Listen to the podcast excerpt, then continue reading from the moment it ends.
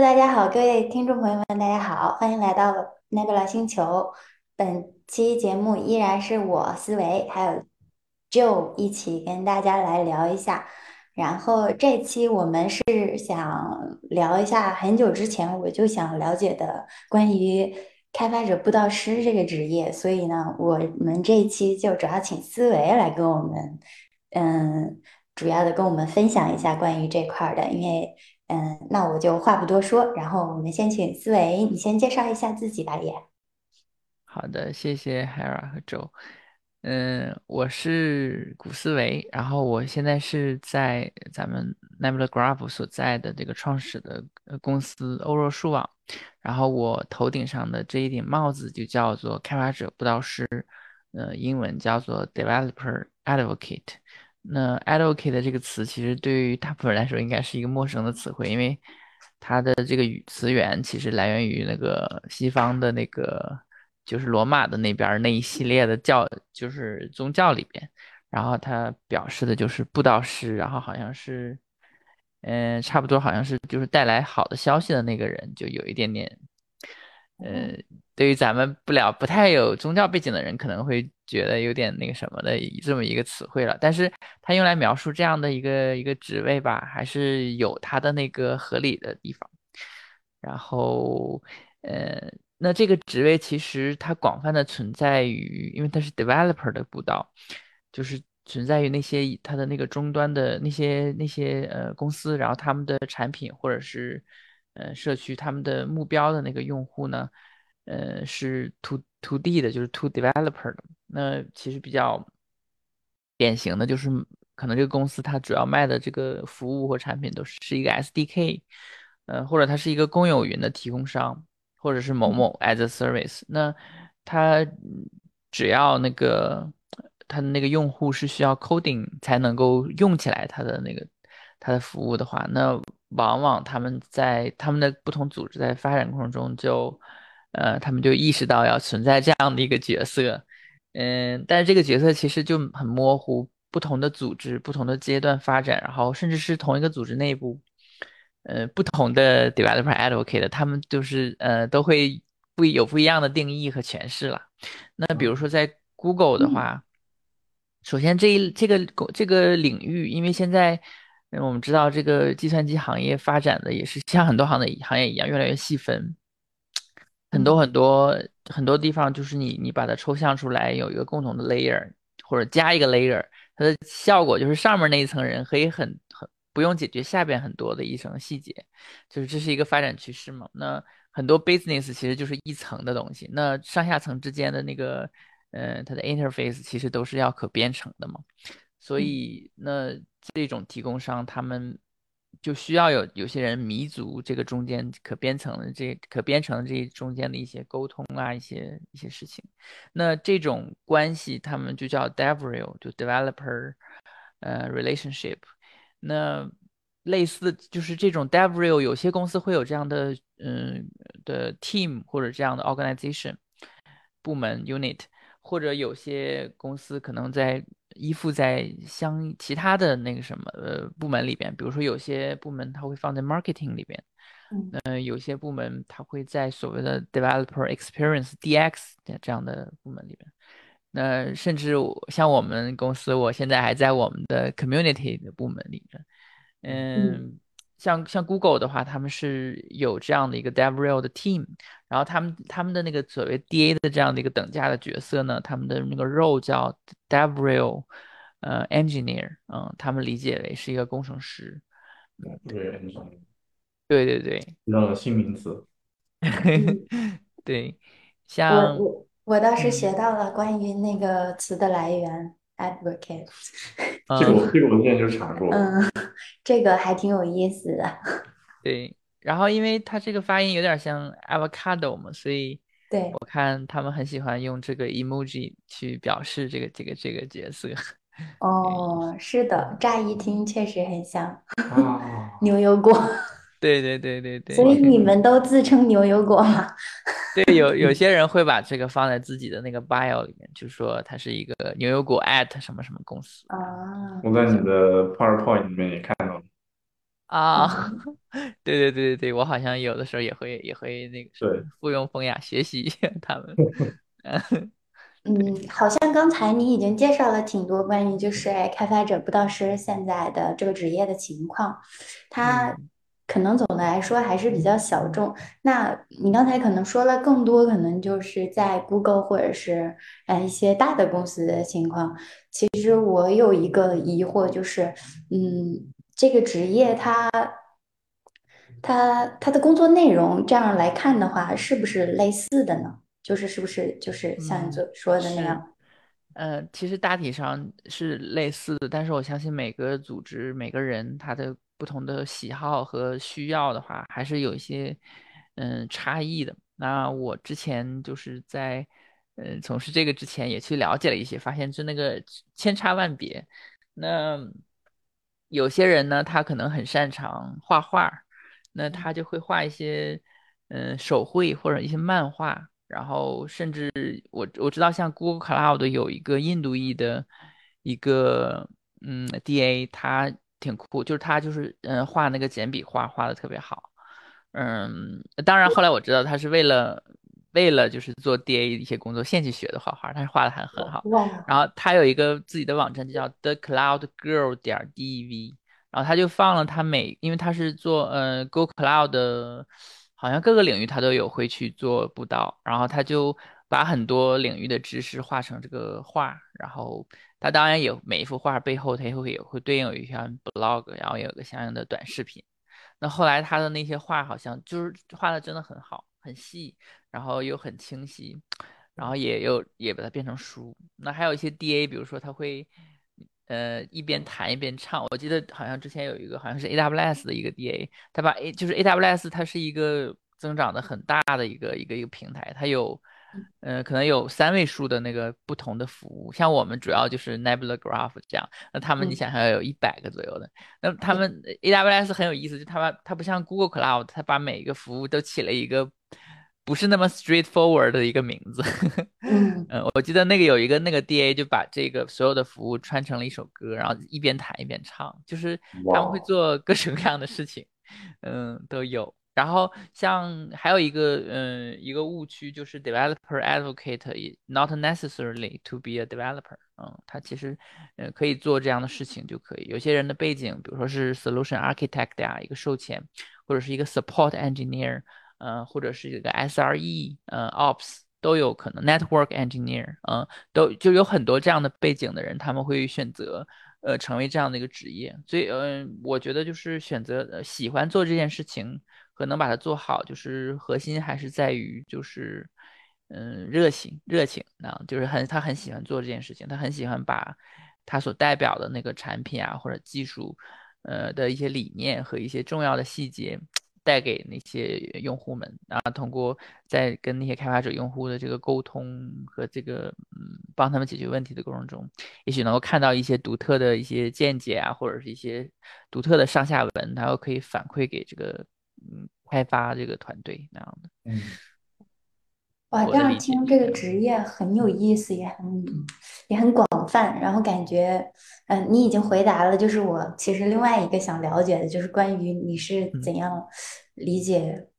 就是这样的一个职业和需要哪些特征去匹匹配，然嗯。后，嗯，也可能也可以跟听众分享一下，万一大家听你这样说了之后很感兴趣，就是如嗯，何去判断自己到底是否适合做这样的工作呢首？先得有一个才艺，首先得是一个艺术家。对，其实也没有了，就是呃，就是呃，因为我相信，如果如果你首先你是一个 developer 的话，那可能你没有那些呃，你知道，就是奇奇怪怪的小小才艺的话，我觉得也也肯定肯定也是 OK 的，因为 developer 首先就是你天然的是一个 developer，肯定更容易做这些这些工作，嗯，但但但是它真的不是必须的，因为如果你嗯。因为我也有看到很多做的很成功的 DA，他其实是不写代码的，嗯，也不一定就真的要亲自去写代码，但是可能 hands on 还是要做的，比如说你，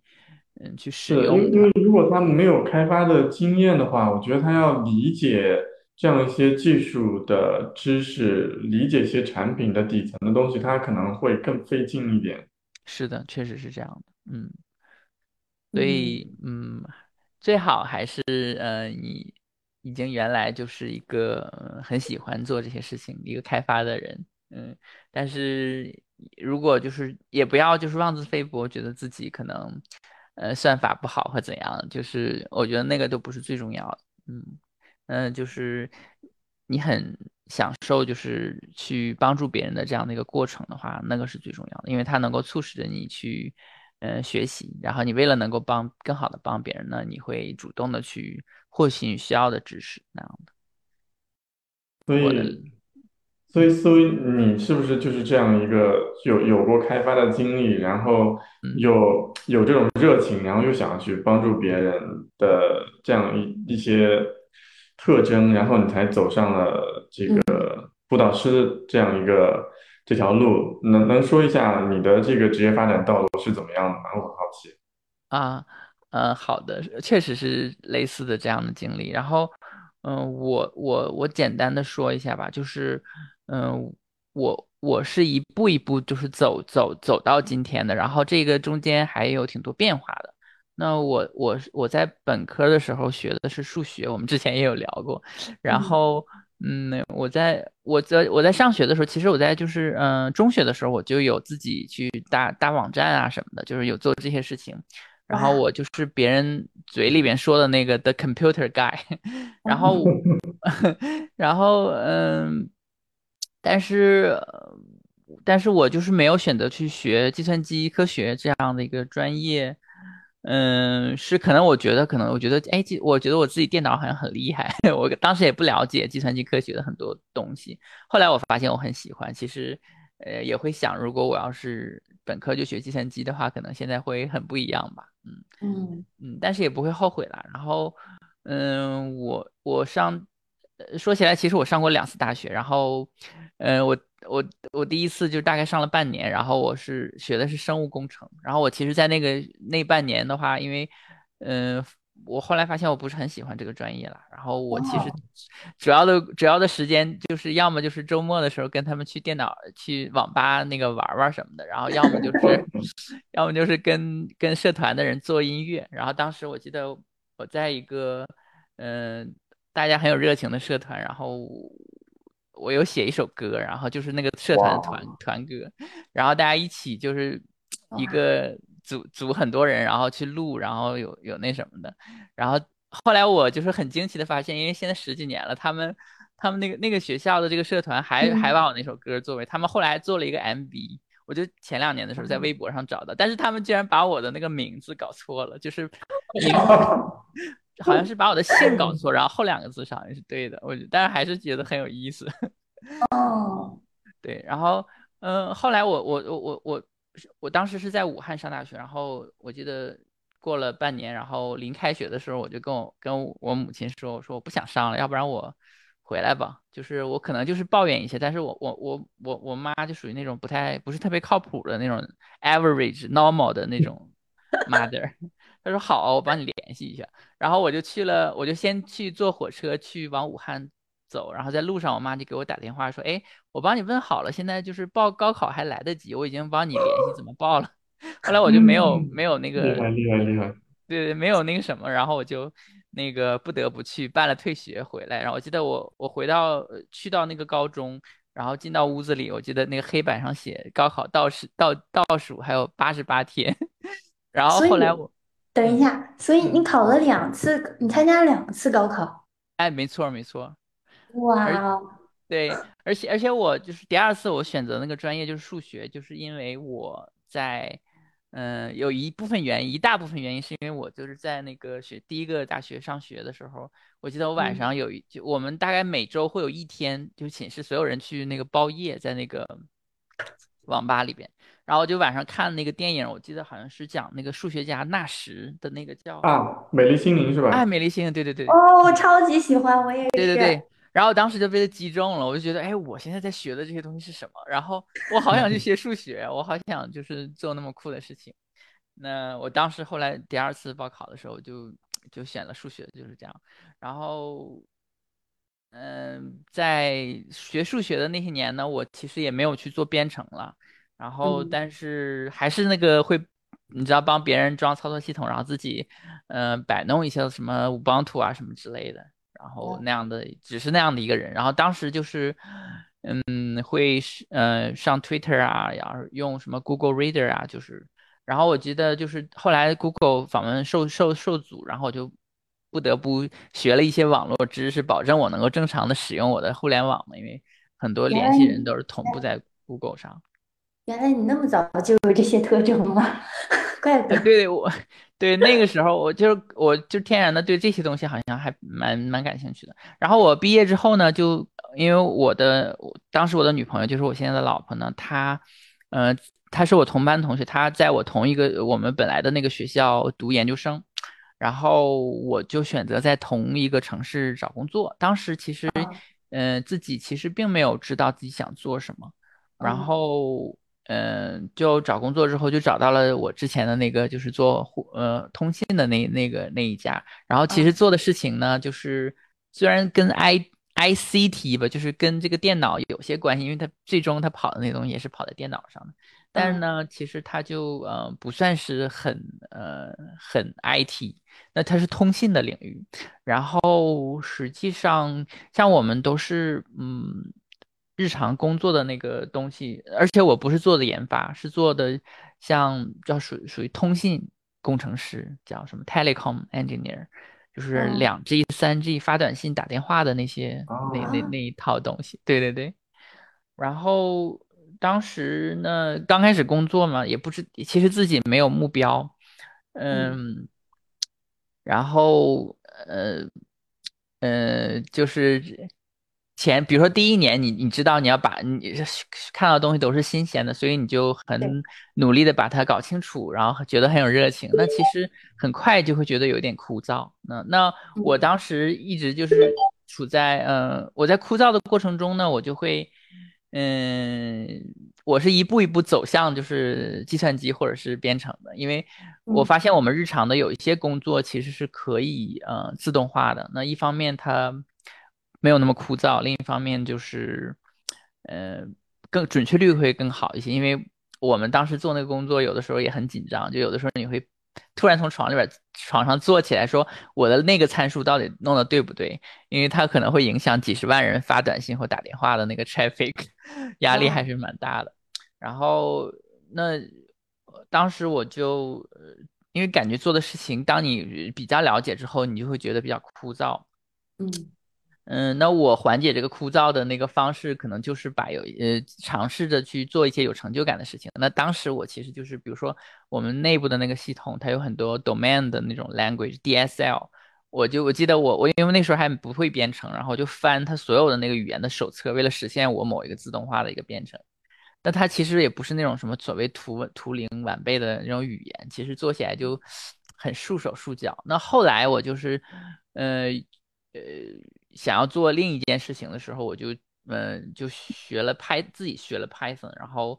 嗯、我记得我大概是一一个周末的时候，然后我我用 Python 实就是照着那个那个 Python 那个文档，然后就写的很丑的代码，然后但是能够以命令行的方式把那个自动化的东西做了。那但是我想要分享给别人嘛，然后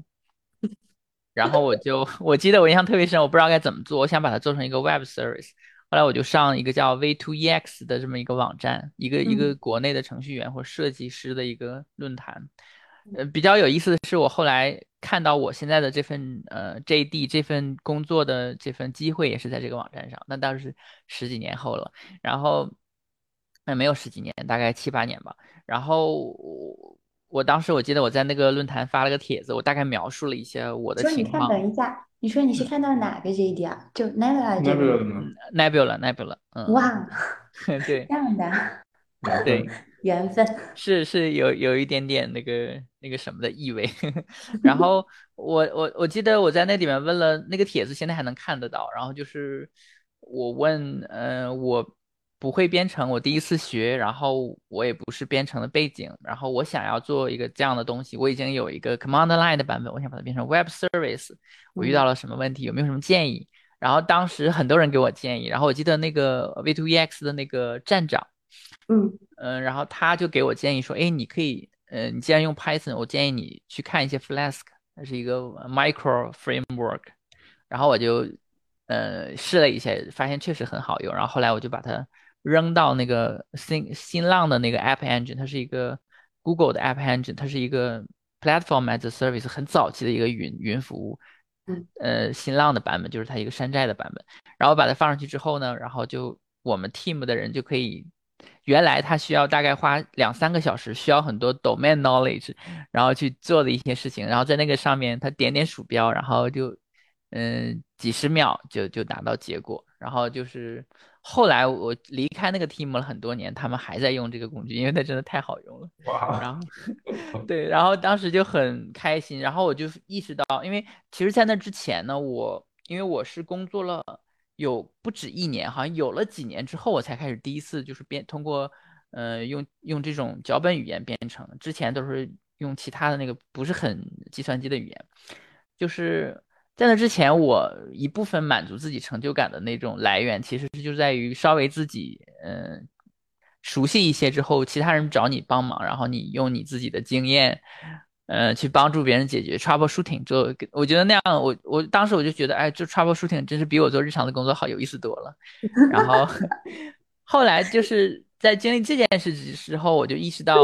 build things 就是创造事情呢，比 troubleshooting 还要有意思，因为太有成就感，有几十个人因为你的东西，他他的生活变得不一样了，他 life 变得 easier，然后非常开心。嗯，然后从此之后，我其实就做了很多这样的嗯。这样的开发，然后就是我我就叫自己是一个野生的程序员，然后呃，因为我们当时做的那个是通信的核心网，那核心网在通信领域有一个变革叫 NFV，叫 Network Function Visualization。我觉得 Joe 应该，因为你之前是网络方面的，哎，对对对，你应该也很熟悉，就是很多东西变得虚拟化，因为因为单核的能力提升有限，变成很多核，那一个大机器的多核其实很适合。这个技术的的一个演进，嗯，然后所以我很自然的呢，就有机会去了解这些虚拟化和云计算的那个东西。那当时对于我来说，其实就是你你你原来做通信的东西，你其实像像做一个 application 的一个东西。那突然间你可以下沉到操作系统、网络存储的这些基础的的，嗯，更就是。更计算机科学一些的，而不是通信的那种 domain 的那种 knowledge 的层面。然后我接去我去学那个过程中，就像打开了一扇新的大门吧。一方面就是，呃，在我们的当时那个 infrastructure as a service 那个领域呢，所有的东西就是它把大家连接起来的那个，就叫 OpenStack 的那个项目，全是世界上最大的 Python 项目。我本来就比较熟悉。那当然，它底层就是需要那些你知道 critical 或 traffic 那种，在当然都是 C 或 C 加加写的了。那，嗯，我很自然的就很容易的去理解所有的这个系统里面是怎么工作的，加上我其实还挺有好奇心的，所以，嗯，我很快的就，我记得我做了几个月，我就成成为那个里边最最被大家倚重的那个 troubleshooter。那。没有没有，谢谢。呃，然后，然后我当时就刚好有一个机会，嗯，就是被送到我我们当时在瑞典的这个负责这个云计算这个产品的那个研发部门呢，做一个叫 On Job Training OJT，然后我就去那个 team 去待了待了几个月，呃，然后当时我在那几个月就是 focus 的东西，其实还都是 support 别人解决那个疑难杂症，还不是做。呃，研发。当然我在那个过程中确实是有有贡献一些我们内部的一些像 PR 那样的，嗯，但是就是修修补补，嗯，然后后来我就呃那几个月之后回来回到我原来的 team 之后呢，我就发现我我不怎么太喜欢做原来的那种呃工，但是那个不了你了是不是？对我那个时候 其实做的工作已经不做那个通信，而是做云计算，然后嗯也作为所谓的那种专家，然后放到各个项目上。但我还是觉得太没意思了。后来，当时我那个老板呢，就是一方面他让我，呃，在我们就是这个云计算的也有那种开发性的那种项目上做一些开发。那另一方面，他刚好我的那个老板，呃，他还挺好，他是负责我们当时那个整个那个 organization 的那个 innovation 的这么一个一个 program。但这个不是他主要的工作，他就是一个虚衔儿。那他就让我做一些 study，然后我记得当时我们那个项目里边呢，就是，呃，我们有一个 legacy 的一个系统叫呃，我们叫 Global Service Center，呃的 Lighthouse，那个 Lighthouse 灯塔它其实就是一个网站，然后里边索引了所有大家提交各个 team 里边像我这样的比较那什么的人网上提交的各种蹩脚的那种小小小 innovation 的小工具。可能大家的代码写的很丑，但是真能帮帮助十几二十个人或者三四个三四十个人，让他们的 life easier 这样。它是一个索引的一个网站，但是它，嗯，用用 Java 做的那个前端，反正就特别慢、特别丑、特别难用。然后你想，这种 traffic 很小的，但是它依然非常慢。那当时他就说：“哎，你能不能研究一些，看看优化一下或怎么的？”我当时看了一下，就发现是 Java 的，然后而且所有的地方都特别丑，我就想，那我重新做一个。然后那你就又去学 Java 了吗？没有没有，我用 Python 重新做了一个。但是在那之前，你知道我我我的那个编程都停留在你知道就是嗯那个云计算里边，就最复杂的就是云计算里边的各个模块里边修修补补什么的。然后呃我虽然做过 Web 的工具，但是我你知道就是一个界面上面一两个按钮，你传你你你上传一个什么东西，点一下是那种。明白。对，但是我要设计一个一个网站，然后。你要设计这个界面，然后你要设计数据库，你要设计各个表，就是所有的这些东西呢，我都是从头去学。然后我干什么东西都很着急，我大概就在两周多的时间里，然后就从从头，然后真的是 full stack 把这件事情搞起来。然后甚至我还做了一个 promotion 的 video，然后还做了一个海报，那个 video 我们还录了，然后在公司里面放。就是当然这背后其实学了很多知识，包括就是嗯系统的稍微稍微了解了一点点关系数据库的东西，因为我本科学数学的这些东西都没学过。然后我就发现你怎你想要画一个复杂的界面，你怎么才能看起来不丑呢？因为我就是我在吐槽别人的工具做的丑，你不能做出来之后就是比别人更丑。然后我当时就 上网就 Google 了一下，然后就发现有一本书叫《The Design Book for Non-Designers》，中文名叫什么？但是这个书好像就很多人都知道，我就把它买过来看了。啊，是哈，就是一个很常见的，很多人在技术领域都知道这本书。但当时我是不知道，我是自己 Google 出来的。然后，然后那个我就快速的就是发了前四章，我就大概掌握了四五个基本的设计的。设计的理设计的嗯准则吧，那加上我我自认为自己是有 taste 的，然后就后来做出来的，我就用到一些那个前端的呃，当时用的是 Google 的 Material Design，它好像基于 Bootstrap 还是什么的做了一个框架，那修修补补，然后比如说 HTML，我就照着 W3C School 就是现看基本的零知识去做这些事情，那。那这个过程其实就异常的满足，因为你知道你做出来一个特别呃特别炫酷的一个东西，就是真的很简洁、很优雅，有各种各样的效果，然后很快，然后所有的代码都是你自己写的。当然了，其实你用了别人的框架嘛，只是搭积木而已。但是对我来说，依然是一个前所未有的那个成就感。那当然就是亮瞎了很多人的眼睛，但是那我其实不在意，我只要是自己爽，我自己真的太爽了。然后你知道，当你这么爽过之后，你是没有办法回头的，就是，嗯，就是真的太不开心了。就是你你你做完了这一这个项目，当然我后来又那个我们那个老板又给我另一个任务，就是当时让我研究一下 RPA，叫 Robotic Process Automation，就是机器人自动化。那它其实就是比如说你嗯很多领域需要很多专家复杂的处理很多的系统，但这些系统没有一个。呃，通用的 API 可以把它可编程化。那其实往往这些东西都是基于界面的。像我们那个领域的话，就是呃有很多通信领域的系统是需要很老的 Unix 里边的那个 GUI，然后点来点去的。就是这种事情一旦能够呃就是自动化的话，其实是很省钱的，因为那个人都很贵。那我当时就我当时就是拿着这个 topic，然后好像又研究了一一个一个月吧。然后我就做了一个还是蛮复杂的一个系统，然后，然后又给我们。后来我做出来之后呢，发现我其实已经把那个东西用的很复杂，就是实现了非常非常复杂的东西。然后熬了很多个夜了。然后我发现我们那个大组织内部专门有一个部门，他们是做这个东西的领域的研发，但是他们其实还不怎么太懂。然后，呃，我当时是选择了那个叫 UiPath 的，这样后来被证明这个这个选择后来变成了。就是它的市值变得很高，就是确实它做的很好。当时我嗯记得我还给那个 team 做了一个 workshop，就分享 UiPath 的这些 practice，哇，然后也挺有成就感的。那是不是这嗯，之后你就你就你就有就是做像开发者这种对。打算了？是的，就是，嗯、当时我我做完了这两件事，然后又回去开发我们的那些云计算的那个，就是那个项目，但是它它那个就是是我们 service 部门的的研发，就嗯是就是呃，就我的也还是做了几个月，但是真的太不开心了，就是做的东西感觉，嗯，就是一直在重复，或者是没有挑战性，然后，嗯、当然后来的结果就是后来我转到了云计算的那个研发的部门。那样的。然后，嗯并且那个那个跳转，因为是我们我们的大连其实是没有那个 design 的 unit，就没有这个研发的部门。然嗯后其实就是当时我我是一八年的时候，那都已经很晚了，然后嗯就转到了上海的那个，我还是那个公司艾 Ericsson，然嗯后。我在那个公司就是成为了一个正式的一个程序员，我在之前一直都是野生程序员那样哦的。哦哦哦，对，好，花了很长时间呢，还对，然后我在那边呢，其实就是，嗯，我从那个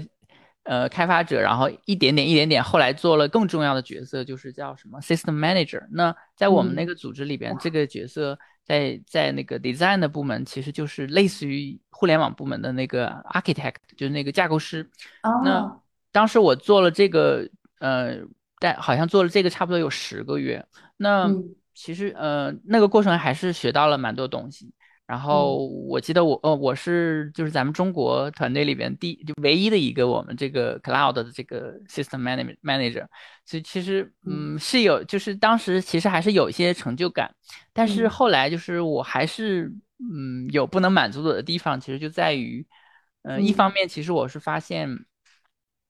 包括我刚才也也讲，就是我在做一些 workshop 的时候，我会分享很多技术给别人的时候，我嗯。在准备的那个过程中，我是我我意识到自己很开心，就是我嗯。要把这些知识变成他们可以操作的一些 demo，我会设计一些额外的小的项目的代码，让别人去一刻一刻的去跟着我去做。然后我准备这嗯，个的时候就废寝忘食，搞不好一一那搞不好就搞到搞到早晨那样了，然后然后然后就是最后一天之前就搞到早晨，然后去跟他们，然后给他们讲讲一上午，就可能会嗯做这样的事情。那呃我讲的时候，其实就他们也说我好像变了一个人，好像就是变得有点亢奋。然后我后来也发现自己是是这样的一个人，所以我我会觉得做这些事，因为我知道就是你可以把自己会的东西好像炫耀给别人，但其实也有也是就是你知道你在分享这些有价值的东西，别人很认真的在去接收，我觉得这个是一件很有意义的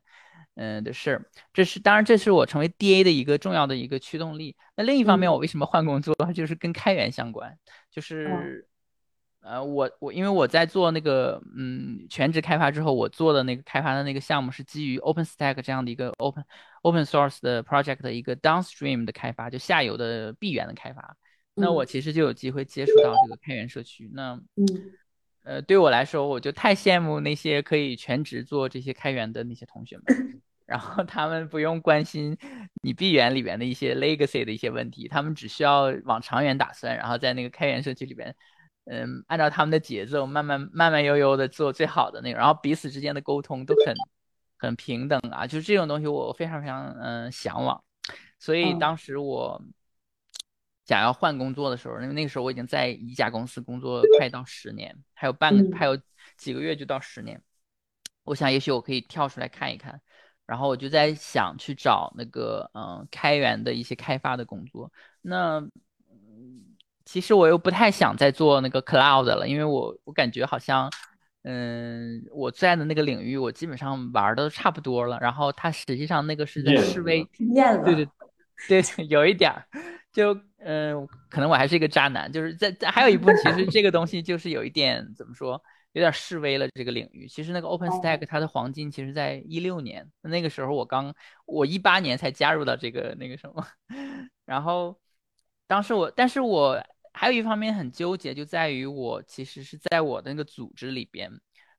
嗯，嗯是比较有 impact 的一个角色，一个 role。嗯那我如果我换到一个新的的一个一个部门，但是你知道我我当程序员时间其实不久。那嗯当然，我们内部的组织他们是能够认可我，那是一点点的。但是我嗯、去到一个新的地方，我不是那么容易能够嗯。嗯，有这么这种层层面的的 impact，我有可能只是虽然我已经工作 十年了，但是我有可能去到某一个呃开发的 role，可能还是从一个非常初级的呃，或者是不是很有 impact 的一个一个角色去就开始做起，所以我当时也很纠结。那另一方嗯面就是我有提到，就是我很很喜欢做。因为我其实，在了解了解到开源社区，包我我没有详细说，就比如说我参参与到开源，呃一些线下的一些活动的时候，我有看嗯到，呃一个一个事例是我有看到中兴的有一个小朋友，他才工作一年，他在实习的时候，在中嗯兴的那个他也是做 OpenStack 的，在那个嗯。team 就被要求他在做直接在上游做贡献，我当时就超级超级羡慕。那当时在嗯。我的那个组织里边，我们做一个很严格的，我们是专门把做上游开发的人拿到另外一个公司里边，就是是这个集团拥有，但不是我们那个公司，他都不能访问我们内部的代码，他他有一啊。些合规性。那我其实是没有机会做那种上游的开发。那我说，哎，人家在一个中国的这样公司，就人家毕业了就可以做我梦寐以求想的，做梦都想做的事情。对，真的太羡慕，嗯太幸福了。然后另一方面的话，我在那种大会上就有看到有一些人，他们非常有热情，他们在分享他的东西的时候，就像我之前在我们内部做分享一样的感觉，好像我们很有那个什么。然后他们眼睛放着光，然后我嗯我不知道我之前有没有分享过，就是我当时第二次再去瑞典又待了三个月，就是我在上海的时候，嗯呃，就是作为这个开发团队再去上海去再去那个瑞典跟他们去交流的时候，我当时在一个商场里边帮别人去帮我，？哎，对对对，那个我已经讲过了是吧？没有没有没有，你没讲过，但是我有看过，我觉得很有哦意思。啊哦，你讲一下，没事你。讲一下嘛？哇，你是在我 Twitter 上看到的吗？对，啊，酷酷酷，嗯、就是嗯我当时那个当那个在欧洲的那种百货公司里都有卖 Lamy 这个钢笔嘛，它是一个就是一个嗯，平价的一个德国知。的品牌，但是国内的人很很喜欢买这种东西，因为就是他们的品质还可以，然后关嗯税的问题，他们好像很愿意在国外嗯帮着带这种东西。然后嗯我记得我在那个柜台，那个是我记得叫北欧百货，就在斯德哥尔摩很很老的一个城，非常嗯中心的一个位置。然后那个百货的那个小哥，他就是一看就是一个 nerd，一个钢笔 nerd，然后嗯。他就非常非常眼睛放光去给我介绍不同的型号，然后嗯、呃它的不同的之间哪个有什么样的特点，有什么 trade off，嗯。你要怎么选择，他特别特别享受他的工作。然后嗯。当时我就是心里面有一种怪怪的感觉，但是我又琢磨不透。然嗯后后来我就再回回到上海，然后去参加线下活动的时候，我就看 AWS 的一个 DA 叫帕户，他是一个台湾的一个一个大哥，然后他老嗯婆是上海人，当然他现在已经 transfer 到美国，他现在是那个 AWS CDK 这个开源项目的 Community Manager。那嗯这个 Community Manager 其实也是 DevRel 这个相关的另一个一个 role。然后我当时看到他在台上去讲，因为他是做，因为他做那个公有云，然后我之前做虚拟化，所以我们俩其实呃技术站其实蛮交叠的。我能够嗯感觉到他讲的东西是很有技术含量，他他的广度和深度都很有水平。然后他眼睛里放着光，那一刻就感触到我，让我意识到我当时在北欧那个柜台上的那个奇怪的感觉。就是我嗯羡慕他做他很热热爱的事情，然后这个热爱的事情就是在帮助到别人。我当时就啊，然后知知道就是 DA 这样的一个一个东西，当时我鼓足勇气，因为我是一个社恐，我在嗯线下我不好意思去跟别人主动说话或 small small 嗯。talk 什么的，嗯。我鼓足勇气去跟他说了几句那个技术的的话题。嗯。呃，其实另一个我不是每次都成功，因为我记得我参加 PyCon 的时候，我非常喜欢，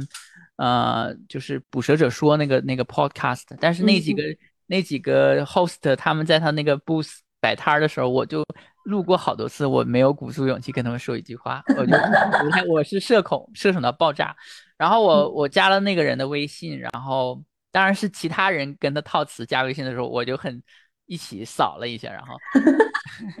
然后就呃呃，然后就后来就只看关注这个人他的 YouTube 频道什么的，然后嗯、呃你知道吗？咱们之前做那个男女合作的那个视频系列，我给你发的那个例子，就是他跟他们的那个 marketing 那个小姐姐做了。啊。对对对对对，就是参考了他，然后他就哦。是他当时是一个 DA，但是他花很多很多精力在 AWS CDK 这样一个开源项目上，然后他各种发他的那个 PR 分享新的 feature，超级有热情，我就羡慕死他了。嗯，我当时就想，我要是能像他这样工作，我就我觉得我干几年死掉我都我都满足了，我超级羡慕。对对对对对，然后我就越觉得自己干的工作不开心。我之前跳到上海也是这种状态，然后后来我就嗯哎，本来然后我就突然间有躺在床上刷那个 V2EX 的时候，看到 Nebula Graph 这个招聘布道师的这个角色，然后我就哎，它是个开源项目，又是一个 DA，就是这两件事情都是我有一个就很开心了。然后可以放在一起，然后我去了解了一些，嗯，Nebula Graph，哇，非常酷，因为我是学数学的，所以对图论这件事情很亲切。虽然当时学的也不好，但是就很亲切。然后，然后我就赶紧就是，嗯，花时间去。我记得我当时好像是还有两，就当时是春节之后那个假期休到完了，然后我第二天好像就要就要上班了，然后我就。我就想不行，我必须得申请这个职位，然后我就又请了两天假。对对对，然后我我我我不能 afford 我我丢掉这个 offer，我就花了花了两个，我要给一个不可以拒绝我的那个理由，我就花时间去研究，然后就写了一个文章，然后就搭了一套东西。当时我本来是想是的，是的，对对，我当时本来是想把那个跑通做一个像 Siri Siri 这样的一个东西，我想。用那个 Google Cloud 的那个就是人工智能那个接口，但是我后来没搞，我时间来不及，就马上第二第二天就要上班了，我就我我必须得把它发出来。后来我就最后只做出来一个，呃，基于 API 的这样一一个东西，把它写出来，然后丢丢给你们。我记得好像第二天还是第几天，然后就给我回邮件，然后开始面试什么的，然后就就是后来。等一下，那这样说，我们就是第一个，就是你找到的第一个，就是你的。就是你尝试的第一家公司，呃，其实不是了，其实当时是这样，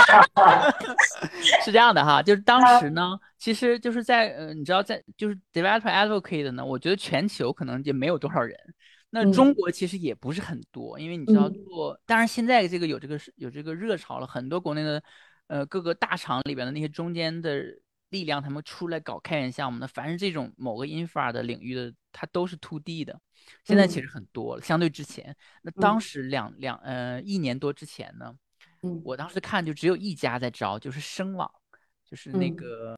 他是做 as service，哎，对对对，as service 提供那个。所以你也申请了吗？呃，那个没有，因为那个领域不是我喜欢的领域，所以我我没有申请。然后当时我就想，因为我我我在学习的呃就是 cloud 的过程，我就也看到了很多 Google Cloud 的的人。嗯，然后我就就看，因为我我看有些 DA 是从 Solution Architect，那 Google 里边叫 Customer Engineers，嗯，就是他从这样的 role 去卷转换成的这个，嗯，就是 DA。那我就想，国内呢，Google 又没有 Google Cloud 又没有招 DA 的这个 role，所以当时我就想，哎，要不然我就去做 SA，做 Google 的这个 SA，因为本身我个人来说，我不是很喜欢。Networking 跟人去，我不是特别喜。虽然很讽刺，我 DA 这个角色是要是要跟 developer 去人去建立 connection，但我其实一个不是一个 people person，我其实是抗拒社恐的，所以我其实不太喜欢做 SA 的工作。但是呢，为了我能够成为一个 DA，我可以接受去去成为一个公有云。对对对。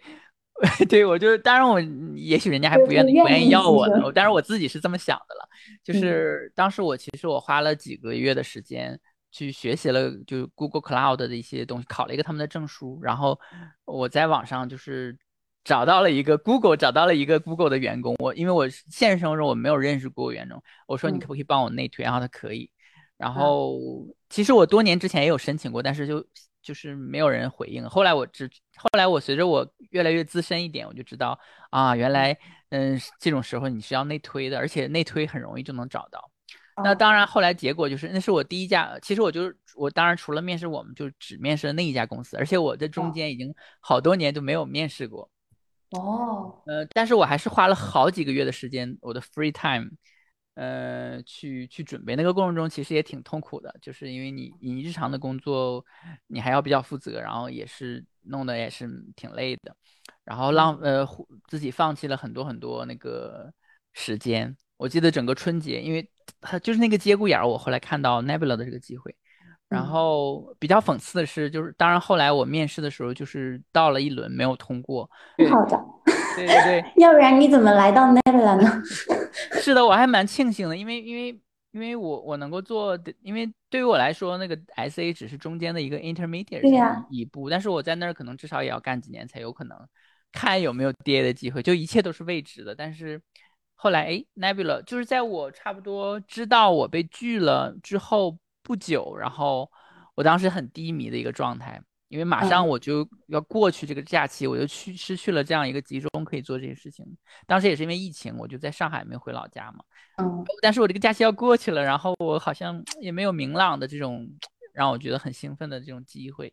然后看到了这个之后，突然就看到了，突然，那这就是缘分。是的，是的，非常非常有缘安排。是的，是的，真的是这样的。我也一直觉得，就是 Nebula 就是招到的第一个布道师就是思维，也非常的幸运。是的，嗯，因为我之前老是和用户打交道，其实你你你你无形当中也也收获了一些粉丝嘛，你自己也知道的哈。对我非常荣幸。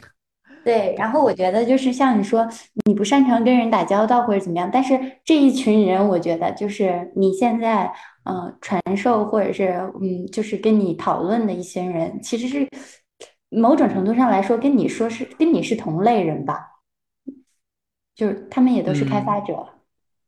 是的，我其实我当时就是要接受这份 offer 的时候，心里面也打也也打鼓嘛，因为我毕竟。这是一个全新的一个一个 role 一个发展的方向。然后我当时也有上网，就是有主要是 YouTube 和一些文章，看很多其他的这种这种这种牛油果这种 DA 他们是怎么样。其实有很多人问这样的问题，就呃比如说有些人担心，就像我一样不是很擅长那个社交，呃他们就说不用担心，就你你只要就是按照你跟你的那个程序员朋友之间的那种方式去正常的，你不用去特别主动的去对。嗯呃，其实就完全 OK 那样的，就是当时也打消了我一些顾虑吧，那样的。哎，听你讲了这么多，我感觉到你有特别特别多的技能，因为你这一路走来，好像就是提升也很大，所以你可不可以给我们罗列一下你的技能？其实非技术类的也可以说一下。我就是想让大家。算一下，感受一下。对啊，对，其实我我不我我不觉得我有很多技能，所以呃，因为我之前有看到你提的这个问题，我就就特意的去想了一些，准备了一些，就是回答。然后我想到的就是，我可能从小就是被被我妈逼着就学过一些所谓的艺术上的小技能，比如说书法呀什么的。然后就学了很多，有很多都半途而废，但是就稍微时间长一点，然后可能稍微。嗯，好一点的就是那个软笔和硬笔的书法，然后我就我小的时候就是家里面会嗯写对联儿，然后包括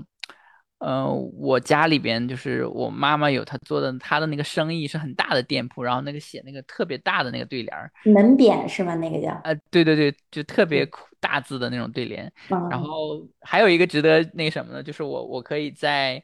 在那个 Apple i iPad Pro 里边用 Apple Pencil 去写。用那个笔写出有点像软笔书法效果的字，我我试了一下，发现真的可以，我就哇！我其实之前有在 ins Instagram 里有分享过，嗯，我觉得挺有意思的。下次可以不可以给我写个对联啊？过年的时候。可可以啊，可以啊。其实我嗯，之前就是我记得我工作之后大概只有一一一一次到两次，就是。回到家里，我妈过年给我支棱起来，我真的写过，就是好多年没写了。我觉得其实还一直想要把这个东西捡起来，觉得挺有意思的。对啊，对对对。然后，然后如果说其他的那个技能的话，我有想到，就是我，呃，我唱歌的话，可能就是模仿王力宏，就是拿得出手，我听过，拿得出手，我都可以成为你的粉丝。嗯，太太你们太好了，就是呃，我其实没有刻意的去模仿王力宏，但是因为受到他的影响，所以有的时候唱的就是，有些我很更早的时候，就是会不自觉的很唱的，其实还挺像他的，嗯嗯。然后另外我又想又想的话，就是我那个我会转笔那样的，就是呃上学的时候我就我我这个上学的生涯中遇到了很多会不同转笔方式的人，然后我都 花了很多很多，因为我其实我就是很多情况下我其实是很笨的，那我其实就花了超出常人的那个时间去学，然后都把都把这些技能给掌握了。就是我记得我花了很多时间，终于把那几种实在忍不住了，思维，我跟你讲，我高中的时候也花了很多时间去学这个，啊，是？吗？哇，而且我当时转的特别厉害，真的。你们俩哇塞下回下回思维来我们杭州办公室，我想看一下。现在现在其实已经不会了，那个时候基本上是任意两个指头之间都可以转起来，而且有很多种各种各样的方式去转。对对对，我是不太能理解因为。这个就上课被被老师点过很多次名。对，我因为我能感受到，就 Joe 应该跟我是有一样磁场，就是有有一点相似的人，可能就是这样。因嗯为，有的有的，你们俩其实越了解，可能越有。这这要不不相互了解，可能都不知都发现不到。而且我之前其实也特别喜欢听歌，然后呃，男歌手你们可能听王力宏的歌听的最多的，他大部分歌我都听过，虽然他完了，但我们思维依然喜虽然很欢。可惜，但是他的歌确实是还是很好的。是是，哇，那真的太难得了，有机会希望我们可以一起去唱歌什么的，对，下回你来了，一起去吧。太好了，太好了，嗯。嗯，你继续，还有啥嗯吗？对，然后我想插一点的就是，包括 Joe 也是这样，就是 Joe 应该能够特别能够理解，就是呃驱使着你去学什么东西或做什么事情，其实你的目的就是想变得很帅，就是你觉得那件事情很帅，然后你 就一定要一定要对对对对对，那个就是，呃，那就是我做很多事情，包括转嗯、的兴趣啊或学习的一个第一原动力，就觉得做那件事情很酷很帅。然后呃，另外我想就快速的说的话，就是我我我我想的话，我觉得还我做的还挺帅的事情，就是我打那个反恐精英 CS，我用那个 单管儿的那个散弹枪，我觉得我那个用的很好。还有一个就是技能，技能的话就是我那好吧，你们管玩了很久。你们管这个叫技能，我真的是。还有一个技能就是我老婆总表示不太能理解。不好意思，就是这个可能会有点特别。然后那嗯个还有一点就是我平常就是我很喜欢就是嗯称赞人，但我称赞最对，我发多的就是现了。我就我很喜欢称赞我老婆。其实我我称赞我老婆就是都是发自内心的，就是我看到嗯什么我就说。但我老婆她就觉得我好像是不客观的去称赞，她就她是她用了一个词叫 彩叫彩虹屁。相信你了，是不是？对对对，她她觉得我这个，但是她有的时候还会觉得，就是说，他肯定我这个不客不客不客观的能力，他会说，哎，你这个彩虹屁应该分享给别人，就是你是怎么去彩虹屁的。但是我自己知道，我也很很冤，就是其实我就是发自内心的，真心的赞美他，但是他享对对对受了太多这样的幸福。我跟你说，是是是，嗯，就是因为太频繁了，失去了信赖感，你知道吧？有但是我我我跟你说，我发现我我我讲这句话，我觉得思维有这种特质，就是他有点理想化，然后有点嗯，就是过于 positive，然后导致导致你有时候说出来的 positive 的事情吧，让人觉得没有说服力，对对对，对没有对，代入感。没有说服力，就是 确实确实，嗯，对，所以我有时候分享的经验可能也就看起来，哎，是不是太乐观了？嗯，对乐观乐观也许是，嗯也许会好一点吧，不知道。对，但我觉得这就是再再怎么说，这也是一个非常非常好和非常优点的一件事情，就是从任何角度看哈。就听起来就很美好。对，确实确实，还有其他的吗？对。然后另外一个我想到的就是我的那个所谓的技能呢，就是我发现我，因为我因为我做很多事情呢，其实我我之所以能做到还可以被大家接受的目的，不是因为我有多厉害或者多聪嗯明或多有天赋，其实就是因为我觉得做那件事情很帅，然后我想把它做得很帅。嗯，所以我我的另一个技能就是我发现我做很多事情都是能够无限的接近最后那个 deadline，就是嗯，比如说我要做一个我没太明白这是啥意思。啊，比如说我要做一个 presentation，那实际上，嗯呃，他告诉我的时候，其实可能是三周之前，我其实有充分的时间，但其实我这三周时候时间也往往不会拖沓，我还是花很多时间做，对，还是会，嗯、我其实还是会做了，但是啊无论我之前做做做怎么，就是多么的那个充分，呃不用拖到最后，但是我还是在 deadline 的时候还会不小心搞到早晨，然后再去那个什么，就是经常会这样子。就是会到快到 deadline 的时候，你会突然灵感爆发，然后去做很多改动啊或者优化啊什么的。对对对对对对对对，太对对，这个这个说的太太太准确了。他他工作需要人催，催？我不想说“催”这个词，但是他好像是需要人盯着他，你是不是这样？对我有的时候会就是做很多事情，然后又引开新的新的站，然后就是那个站最后弄得太深，然后原本的他有点发散的发散的太多，然后发散的太远。就有时候想到一个新的主意，哎，这个我可以试一下，然后就跑歪了，不不是？他他他不是跑歪，他是想做的就是非常完美。嗯，我有这里我我嗯我之前跟他说过，我就说有些东西先解决有没有，可能比你做到嗯就是完美的呈现的时候，嗯那个一点更实在。更更更更更更急需一点吧，可以说。所以他他总是他可能是我也不知道你是为了帅吗？终终极是为了为了为了耍帅，然后但是其实我我的那个就是你知道站打的很深，很多层嵌套这种情况，其实有一个国外的词好像叫 shaved，就是剪羊毛，就是嗯嗯嗯我不知道你们听没听过，就是剪羊毛就讲说我我想要剪羊毛，嗯，但是我发现我剪子坏了，那我可能就要去修剪子。我修剪子我需要电焊的那个那个那个工具，但我发现我没有电焊那个工具，我要去买电焊的工具。那我要买电焊的工具，我又发现另一个问题，我就要一件事一件事把所有问题解决，才能回来做我源头想要做的这件事情。对，他就是这样的。对，然后比比如说我你这个你这个这个技能。是是是，就比如说我之前想要嗯、呃发一个呃文章 hands on 的文章，告诉大家怎么在呃 KPS 上的 Spark 里去呃怎么用那个呃 KPS 上的部署的 Nebula 的那个 Spark，然后我就呃中间发现了很多其他的问题，然后又把那些问题提 PR 解决，然后对对对对对，然后最后隔了好长时间才回到这个原点，然后把它做出来，就是还是我有时候跟他交流的时候，能听到好多这样的嗯。这样的事情。对对对对对，这个也许是我的一个技能吧。但其我回头可以分享一下我很喜欢的一个开源的领域的一个一个一个 leader 吧，一个贡献者，但他很年轻，叫 Anthony Fu。然后他其实有发一篇文章，就是讲这个剪羊毛，然后他是怎么一步步因为剪羊毛，从一个初学者变成一个很多个特别厉害的开源项目的创始人，就是他就是因为剪羊毛，然后 那我觉得这个剪嗯羊毛精神，嗯，对于研发来说，或者是开发者来说，还是一个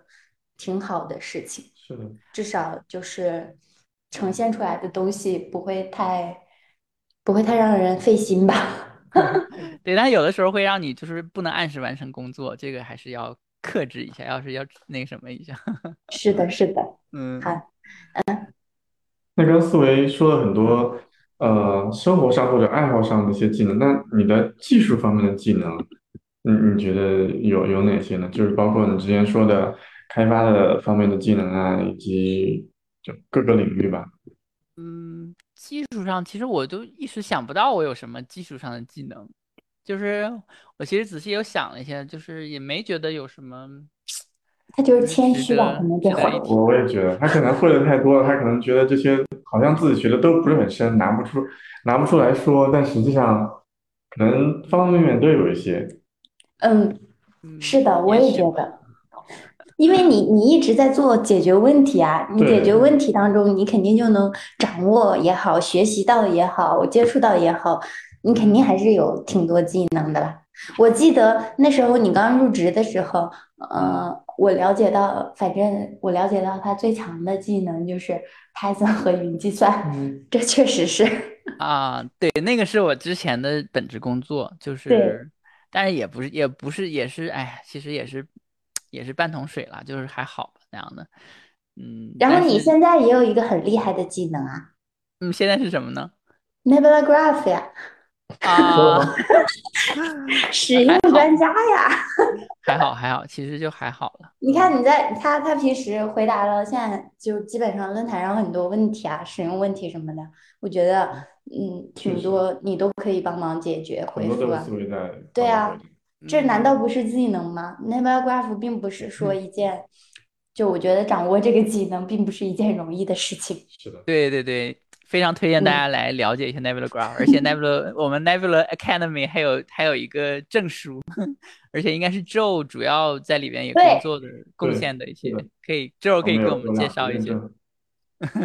是的，是的，有这个认证，而且就后面我们应该会有那个专门的那个，就是随时随随时都可以申请的这种机制，对吧？对对，我们有这个打算来嗯做开放认证。嗯，哦，酷。好的，思维，你的这些技能，呃，不光是生活中的技能，包括你的一些你觉得自己还不够好的一些呃技术上的技能，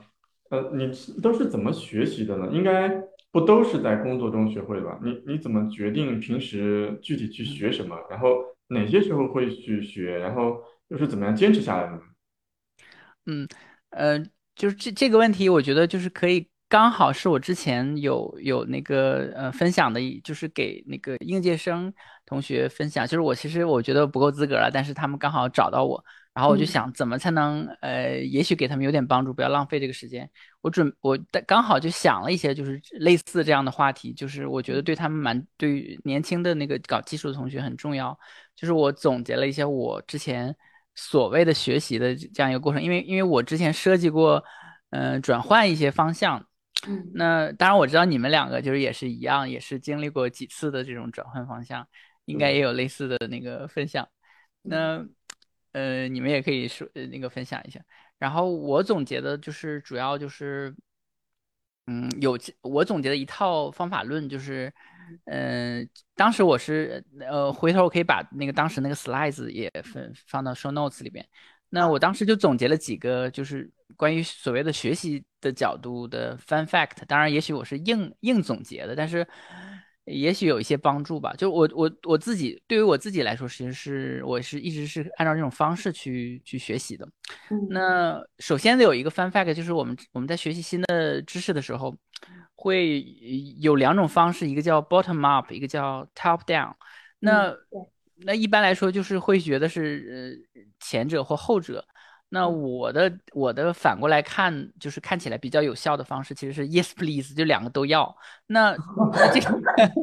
那这两个是怎么都要的话，我我嗯。总结了一个方式，就是嗯。它是分三步的。第一嗯。步我们要 light，就是轻量级的 bottom up，就是嗯。我们要快速的去稍微拿找到一个系统的一个一个 source，可能嗯。是这个领域的一个比较好的一本书，可能嗯。是一个人总结的，比如说 GitHub 里边的什么什么 system 呃 design 什么什么嗯 master system design 的一个 repo，各种就是这种一个结构化的一个东西呢。但是，呃，我们我们我们最终肯定是要把这里边的知识粗粗浅浅的，还有有的地方需要细节，有的地方稍微浅一点儿，全都要了解。那如果我们想想要成为那个，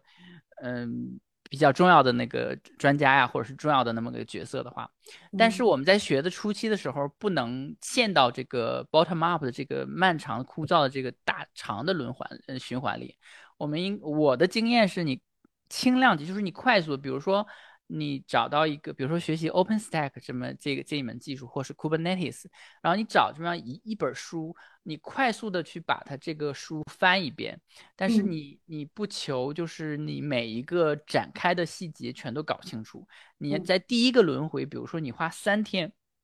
或两天。甚至你可以一个通宵把所有东西全搞清楚，就是呃全全捋一遍，这样你心里边在你脑子里边就形成了一个 graph，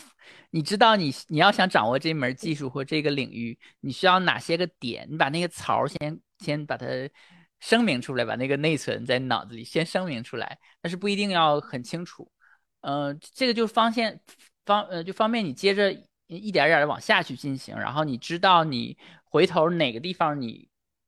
你有更多的想法，想要了解它的一些关联关系，你可以回头回到那个书里，你知道哪个位置有哪一部分你还不够了解，或者你可以再看一遍。就是这是第一步。那第二步的话，我觉得就是要呃 learning by doing，就是你要创造一个快速的、短的一个迭代的一个 loop feedback 的 loop。那这个过程其实是 top down，就是嗯，比如说我会推推荐，比如说那个呃。清蒸，清蒸他想要学什么东西，我会推荐他直接去学，呃，比如说直接去学 Docker，他有有一个什么每天五分钟学习 Docker 的一个系列教程，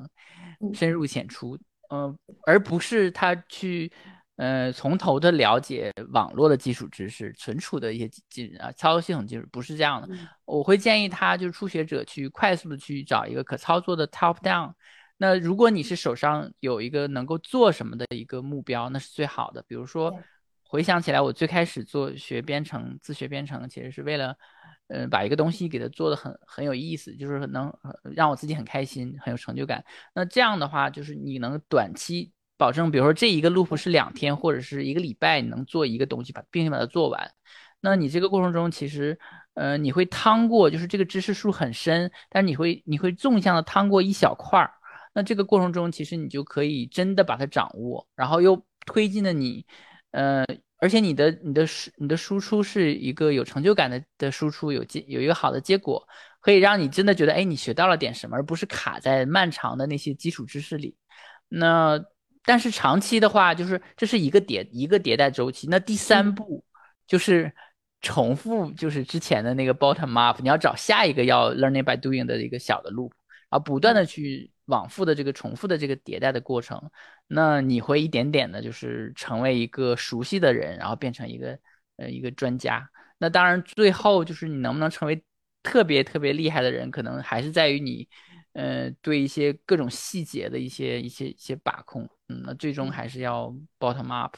就是这是我想到的，就是嗯学习的一个一个一个一个过程。那剩下几点我就我就不不展开说了，那我就列一些我觉得挺重要的学习过程中，就是你要有做 fact check 的这样的一个意识，然后你要能找到第一手原始的那个信息，那里边有最初的那个 motivation，那个最初的故事，为什么那个这个很神奇的技术被发明出来，这个论文被写出来，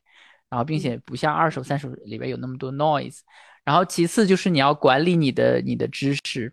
那你最好是用一个某一个工具，比如说什么某某 Note 或者什么 Logseq 之类的，然后你要有这样的一个工作流，比如说你可以做 Journal，然后 Page，然后整理成文章，最后发表出来这样的一个循环。那还有一点非常重要的就是，当你在做我刚才说的那三个事情的一个循环的过程中，你有的时候可能会卡住。那你当你遇到这个困难的时候，哦，我原来就是要展开很多事情，一个是，呃，这个这个事情有两个方面可以考虑，一个是有的时候有那些阻碍存在，其实它是为了验证你到底喜不喜欢做这件事，你想不想把它搞定。那你对，就是你你只要坚持下来，就就就能找出你找出你想要做的事情的那个方式。你只要真的很想做，你就会找到方方法去把它解决。那另一方面，其实就是，呃，嗯，量变引起质变，就是当你在学知识的过程中，我说第一遍的时候是要轻量级的 bottom up，但是你长期来说是要你的那个 bottom up 迭代。其实你看到新的知识，你在做的时候，你要想真的把它 learning by doing 做出来，你是需要遇到一个新词你就把它搞清楚，遇到一个新词就搞，有点像剪羊毛的一个过程。那但是有的时候你会发现，你一回过来看，我一个礼拜过去了，我好像。第一章还没有看完，因为我看到了很多新词，要把它们都搞清楚。那我想说的时候，这个时候也不要有挫败感，是因为实际上你在爬坡的时候，就是你你看起来纵向爬了很高，横向一直没有进展。但当你一直爬了十几个坡、二十几个坡、三十几个坡之后，你再遇到的爬坡以后就会有很大的概率就是一马平川或者下坡路就很顺畅。那前期的那个那个质变的积累，后边是会有量变的。嗯，这是我我的感触啦，就是学习了很多东西的那个中间，因为我也有很多次去放弃嘛，嗯，后来又重新开始学，但是就是让就是总结了一些一些一些一些经验。那最后一个我觉得发言权，是是是，因为有的时候你那个 loop 很长，不容易做出产生效果，或者你能被别人打断，那就比较容易失败，就中途就中断了。那呃。还有就是要善待自己的好奇心啊，然后要你要激励自己。那我觉得最后一个非常重要的就是提问题要要要聪明。嗯，网上有 ask question 的的 smart way，有那个有那 GitHub repo，到时候可以放在说。我对对对对对，我觉得，嗯啊，还有一个问题就是怎么决定？呃，当然可能刚才没问出来，因为之前写的问题有怎么决定要学什么。我还是一句话，就是呃，follow 你的那个你的那个热情，然后做什么事情你觉得很开心，你做那个事情你就觉得很有成就感或者很酷，你就去去学。我举那个例子了，还是我之前说那个，呃设计的那个书。那很多事情其实你看起来很难，其实是有人已经专门研究过，把它整理的很好，很系统。你拿过来就直接站在他那个肩膀上，真的很有成就感。你快速的把它学。那什么时候学呢？其实，呃，这个问题我也想了一下，就是我之前就是还是刚才就是你，如果你想做什么事情，你尽量把那个一个长期的事情分成小的那个迭代的那个 iteration 的那个 loop。那这样的话，你就很想在那个短期把那个东西做出来，因为你能眼眼睛能看到做出来之后就有回报。那这个过程中，你你需要学的东西，你自然就会抓紧时间。然后还有一件事情，我想分享的就是，之前我有一个很好的朋友，他也是技术，呃，跟我一样很有热情的一个人。那他的一个读书的方式，就是他想要读一本书，不管多厚，他都要一口气读完。就是他有的时候会，嗯，从早晨读到晚上。当时我就想，因为我有的时候买很多书，我就没有机会把它全读完。那我就后来就试了一下，我发现他这个方法就是非常有有有有道理，也也也印证到之前我说你要让你的那个 loop 尽可能短，然后你很快读完一本书，其实也是一个 reward。嗯嗯，对。然后再就是 learning by doing，就是你在 doing 的时候，因为你带着那个 purpose，所以你你需要读什么就是很自然，就像查字典一样，你带着那个目的。你你想要，比如说你想要写一个什么样的 query，你可能就很快的把，呃，Nebula 文档里边的那个所有的那个 query 全都过一遍了，嗯。但如果你为了把它全看一遍而看一遍，那就情况就不太一样，嗯。是的，是的，嗯，这话感觉我爸爸小时候经常和我说。哇，你还你有一个你有一个好爸爸 笑死。对，这就是我的回答。思维的分享哈，非常的有用，我觉得。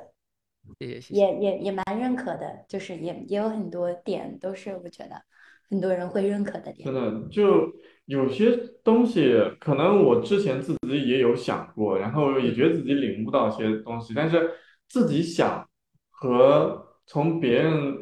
嘴里面听到别人总结的东西，感觉还是不一样的。然后听到思维分享了一些我之前曾经想到过一些点，我就觉得这东西原来真的有用。就可能有些点是我想到，但是没有自己没有做过的，但是突然发现，哎，有人已经试过，确实有用。对，是这样的，真的很有启发。嗯，而且我觉得沟通很重要。对对，就是就是我我觉得从别人身上映射出来的一些事情和你自己给的反应，其实这个成长过程也是很大的。就是包通过通过这些去了解自己也好，了解别人也好，然后了解事物之间的关系啊什么的。对对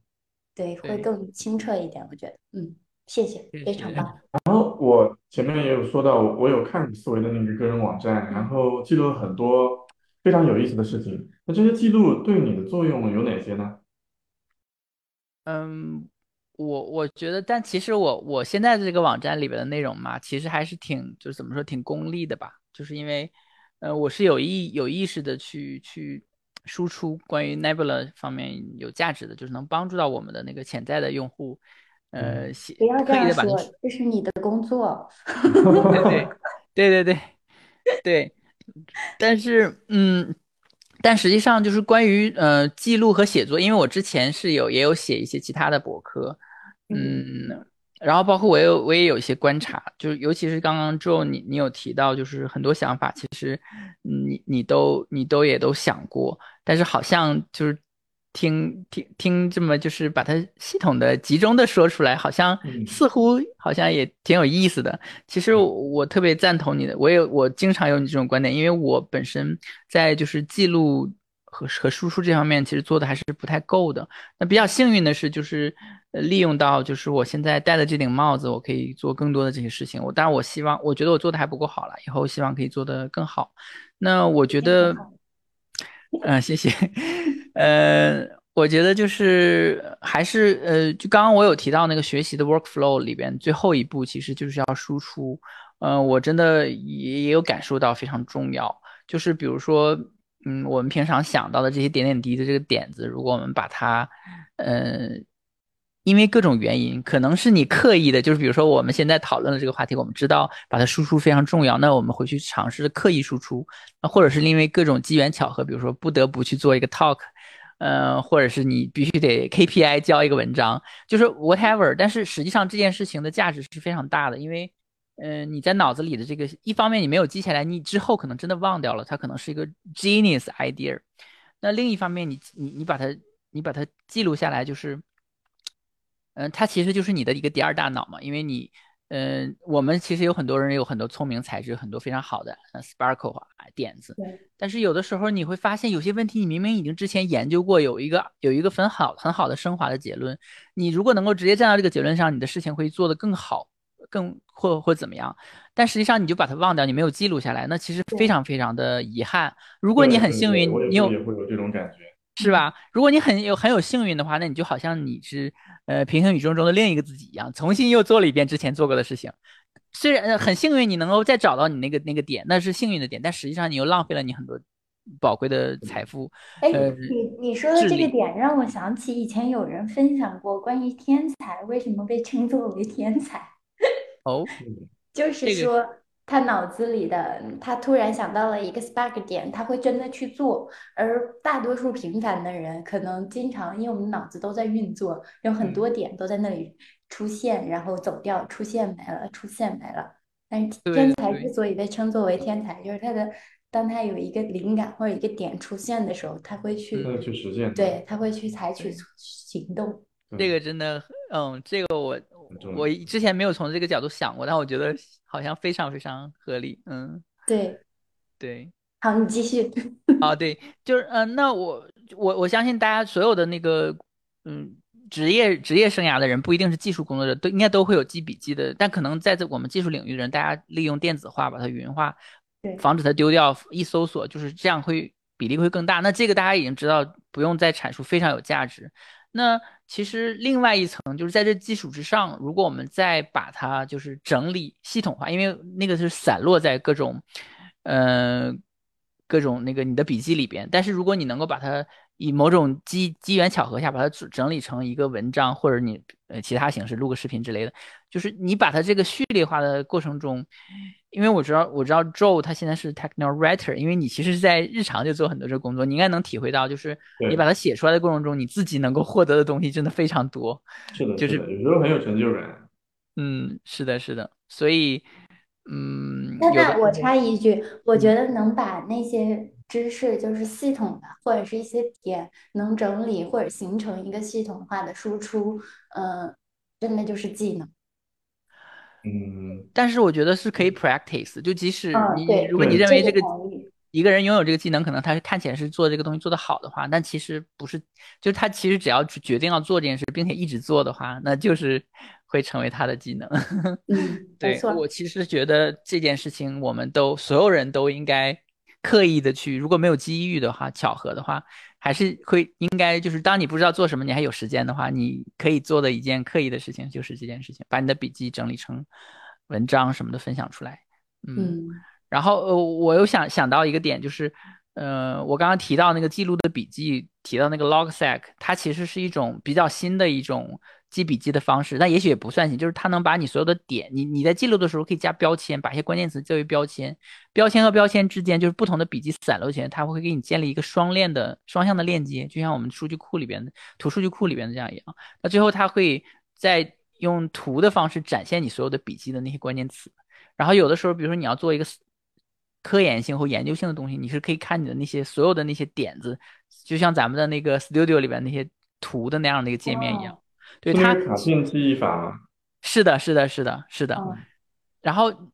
就是你你那个 Flashcard 这这种也是一种跟着跟这个类似的一种一种 workflow。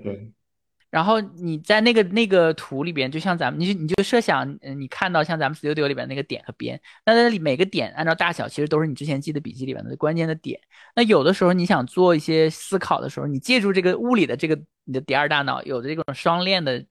这个工具的话，其实你是可以看到一些你没有意识到可以建立连接的一些知识或者一些 idea。就这个工具非常值得推崇。而且这个 Logseq 是开源的一个项目，而且它底层的存储用的就是一个图数据库，然后挺挺挺有意思的。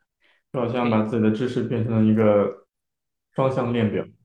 是的，是的，就是会不会产生那种自己都没有想到的连接，然后它没有错，没有错，是是的，是的，是可以产生你你自己没有意识到，但是你之前所有的工作，其实它在你的笔记，你在你的第二大脑里已经连起来了。嗯。这个很有意对，思。其实是一种很有效的知识管理的方法。没错，没错。还有就是，那个 Flashcard 的那个，其实就比我刚刚说的那个 workflow 要更进一步，要更好的一个一个工作流。嗯，好，那个也特别好。回头分享给大家。嗯，好的，嗯，那嗯，就你还有什么想要问的吗？没有，嗯，那我反正我今今今天相信大家对思维有了很深入的了解，然后也感谢思维跟我们分享这么多干货和有用的知识。然后，呃，大家如果想跟他互动，嗯、可以去我们论坛找他，也可以去他的官网，还有他的 Twitter、他的 LinkedIn、他的 Instagram，呃，就是还有我们的呃 Nebula 技术交流群，都可以找到思维。然后其实，嗯、一般我们最后都会问一个推荐的问题嘛，但我想问一个，就是其实也跟思维有关的问题，就是最近你你不是一直在上海嘛，然后最近上海疫情也很严重，所以我想问一下，就是可以简单的跟我们分享一下，最近因为疫情你在上海已经隔离了，就这种快两个月的历程。和感 受，然后还有一些变化吧。因为我是觉得这种特殊的经历和时刻是很值得拿出来分享，或者是嗯嗯留一下一个印记的这种事情。所以，思维跟我们分享一下吧。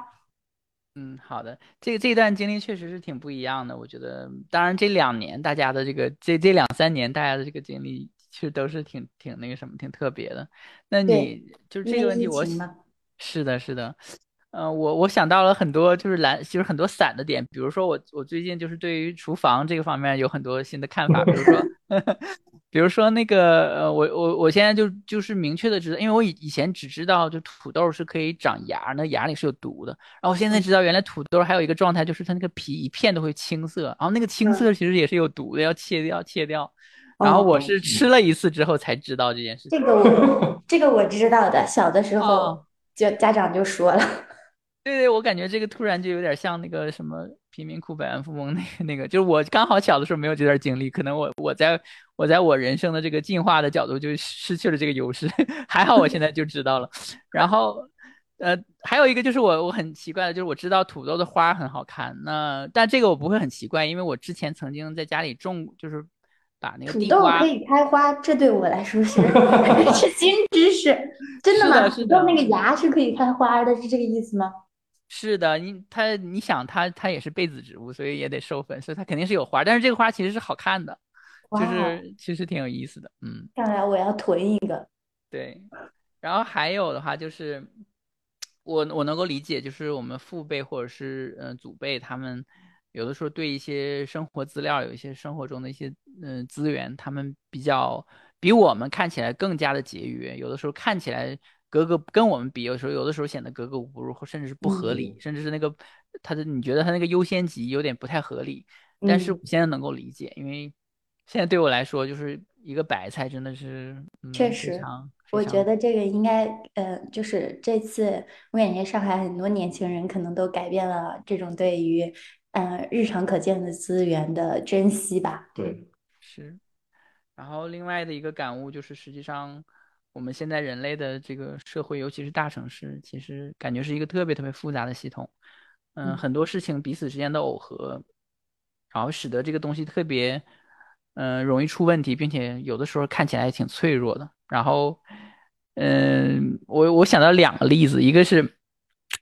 一个是就嗯是我我晚上我跟我老婆晚上发现。嗯嗯，就是我们住在顶楼，因为一些一些巧合的原因，然后嗯晚上会会发现楼顶特别特别响，然后我终于忍不住，有一天我上上到楼顶去看，发现啊，我们楼上有一个我不知道是烧柴油还是什么的那么一个一个机器，因为是三十几楼，它需要把水抽啊，到楼顶，然后往下有有那样一个水箱的一个啊，房子，然后它里边好像就是哦发动机会有些声音，哦。嗯。但但是就是哦，这个东西响到我们晚上真的嗯不怎么太容易入睡，非常响，就在我们楼头上。然后很想的。时候呢，呃，但是我们就因为那个时候是疫情封锁刚刚开始的时候，嗯啊本来就有一些压力，就是觉得很烦，然后就打嗯电话呢给需要也许能够负责这部分的人。后来就嗯发现呢，他们就是一层层的依赖，后来发现就是负责这个的人，因为他们的小区。呃，也隔离，我们小区也隔离，就是因为各种各样原因，他们都没法过来帮我们解决这个问题。然后我们自己又不能进到那个房间里，我们也没有那个权限，也可能有安全的。后来就是隔了好久，他们才把这个问题解决。然后过来，后来又过了几个礼拜，然后嗯，我们就是就是刮大风，就是刚好像有台风什么，就不到台风，就很大的风。前段时间是的。对，然后我们家又超级响，就是那个你之前那个响的时候，你在脑子里面是可以通过你的生活经验去建模，你大概想的，就之前那个声音，我想象就好像是一个我们老家那种崩爆米花的那种柴油机，哒哒哒哒哒哒去响，已经很吓人了呀。对，但这个声音你就不太容易建模，你想象不出来。这样就这件事，就同样是失眠，如果你脑对同样失眠，如果你脑袋里边能建模的话，你就相对来说内心有 peace，你只是很烦而已。但是你无法建模这件事就变得特别诡异。后来我记得我晚上就是还外边还刮风下雨，我就半夜好像一点多的时候实在忍不了了，我就作为这个时候我就显现就是我明明心里很慌，但是这作为那个男人我还装模作样的，好像一点也不害怕那样的。然后我就跑到楼顶，然后穿着衣服去看，我一上去就豁然开朗，就是原来是我们楼顶，我们这个楼很大的楼，它已经建了有十几年、二十年。它上面原来，但这个楼原来设计的时候还是属于挺好看的那种。它顶上就有那种很很高的那种很粗的那种，就比人人的胳膊还粗的那种大管子。它弄得很艺术，一个特别大的一个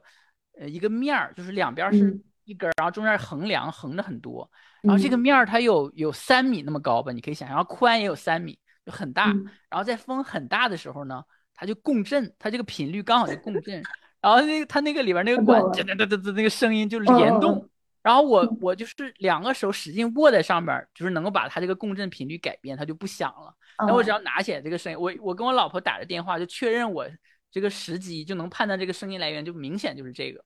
然后当时我就感觉就是，呃，就这个系统真的太难，因为我就知道这件事不可能解决，因为我们要想让这件事得到解决，需要你自己可以找东西把它就是说固定到让它不不共振吗？很我。另外一个让我很沮丧的一个事情，就我发现已经有很前人已经做了很多尝试，就是他已经把两个板子之间 绑一些铁丝，然后你就知道，就整个这个系统最后当然很惨的就是我跟我老婆，但是就整个这个系统耦合了太多，就是你需要找很多人，但是在这个疫情，因为我们楼下有阳性，就是你就知道这件事情做不成。而另外一件就是我觉得就整个这个系统非常脆弱或者非常难的是，就是在疫情刚开始的时候，我们就在。那个时候京东还能发货，然后我我们就在，因为我因为那个柴油机的那个声音，但我不知道是不是真的柴油机，是我脑补的柴油机。我们就在网上下单了，我当时研究了一番，选择了一个最优雅的、最最好的一个耳塞的一个方案。然后就那个耳塞，就是因为疫情，现在还在路上还没发到呢。就是种种的这些，因为失眠，就因为整个这个社会这个系统就有很多很多复杂，包括它这个钢管这个设计，它在那个设计师当时他设计的时候，他就没有想到。过了二十年之后，然后刮大风，它会有非常奇怪、非常吓人，就像鬼片里边那种声音，就是是那种风吹过的呜呜的声音吗？有一点刮风导致两个东西，就是你你能想象，就这个大这个东西，它那种感觉有点像一个某种乐器，你知道吗？但是它那个对对对，像一个奇怪的乐器。对对对对对对对，嗯。天呐，对。那你到现在最近就是可能睡觉都不会特别好吗？没没没，值就值得庆幸。为什么就说这件事儿，很多人明显做过尝试，但是最终没有解决，他们还是能忍了呢？就是因为这个，它只有我理解成只有八级或几级以上的风才会触发，就这种声音。然后那个突突突的那个声音，就是那个规律，其实我还没有掌握，但是可能是其他的规律。对，反正就是就是这么很奇怪。那让我想到另一个这种复杂系统更不稳定的就是。前两天有人说，就是程序员家的那个路由器更加的不稳定嘛，其实就是这样。因为我就是家里边，我那个路由器是在一个叉八六的 server 上，里边跑了个虚拟机，虚拟机跑了一个操作系统，然后里面做了很多很多事情，连了很多网线，然后就做了很多有很多依赖的耦合的一个复杂的事情，就导致，嗯，我们家的网络经常我老婆会抱怨，有的时候会有问题。就是一般如果你用一个正常的一个很好的一个嵌入式的一个路由器，没有这些乱七八糟的软件里边又没有一些其他的一些功能的话，就不会出这个事情。但是反而这些常人来说，根本可能就也不太会遇到这样的情况，对吧？对，反而就是那些能够管理路由器的人，家里的路由器越是反而恰恰就是更不稳定，这是很有意思。你这样让我想起 一个以前大人说的是，就是那些嗯玩。极限运动而出事故的人，往往都是极限运动的专家。是是是，这是个非常好的比喻。对，嗯，是。好的，还有其他的一个分享吗？呃，应该就到这里吧。我非常不好意思，就是占用了你们这么多时间。没 有没有，呃，其实很开心，真的听到了很多很有启发也很有意思的事情。我觉得作为他的这种，嗯，就追寻自我的快乐，追寻炫酷，以及对于知识的那种贪婪的渴求，一直推着他一直走到今天，真的是很有激情，很很有意思。对，而且我觉得接着你说的，我觉得思维会会会走得更远。对对对吧？一定会。就是他如果一直是这样的话，他肯定可以走得更更远。然后我是打从心底非常 认可思维的，就是他，嗯，很有感染力，很有热情，对他所做的事情。然后，嗯，反正我觉得你就是那种差不多，嗯，成为了自己想成为的那种人。天生的辅导你们师。太 nice 了，谢谢谢谢。嗯，那我们就呃就到这里了，然后非常感谢思维的分享，然后也希望嗯疫情那边的事情一切都赶快好起来，然后我我我我也我们也好久没见到思维了，对对。然后希望大家也都各位听众也都嗯做好防护，然后保持好的心情，在尽可能的情况下。就是获得些自由，淋漓活得淋漓尽致一点吧。是的，希望会越来越是。对，嗯，好，那我们今天就到这里了，拜拜。拜。谢谢，谢谢周，谢谢 Hera。